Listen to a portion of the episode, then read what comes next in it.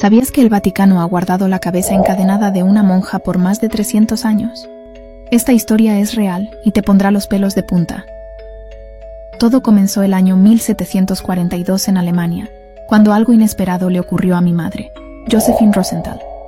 Ella era una monja de un monasterio quien, a pesar de ser virgen, quedó embarazada.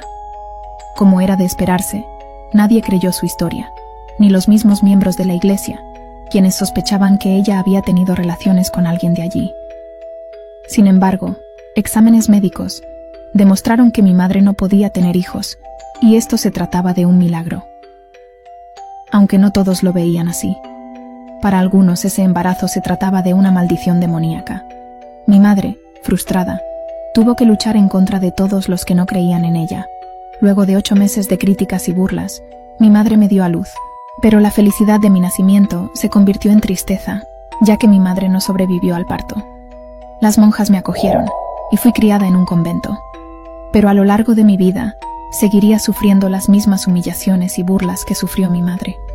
Ellos aún me veían como algo desagradable y demoníaco que había cobrado la vida de mi madre. Yo vivía encerrada en aquel convento.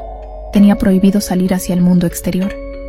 Así que en mi adolescencia comencé a escribir un libro sobre todo lo que me estaba pasando y los abusos que recibía dentro de la misma iglesia. Cuando descubrieron mi libro, los miembros de la iglesia pensaron que yo podía abandonar a la iglesia y revelar lo que me había pasado. Así que comenzaron a planear mi muerte. Ellos querían poner fin a mi vida cuando yo cumpliera los 33 años, para que todos creyeran que moría a la misma edad que murió Cristo, y de esa forma vender mi historia como un milagro. Cuando descubrí el plan que tenían, no lo soporté más y me corté el cuello. A partir de ese día, las monjas comenzaron a verme caminar por los pasillos del convento, llorando. Horrorizados, los sacerdotes pidieron que cortaran mi cabeza, la encadenaran a una caja y la guardaran junto a una cruz y un frasco con mi sangre, para, según ellos, mantener atrapado al demonio que habitaba en mí.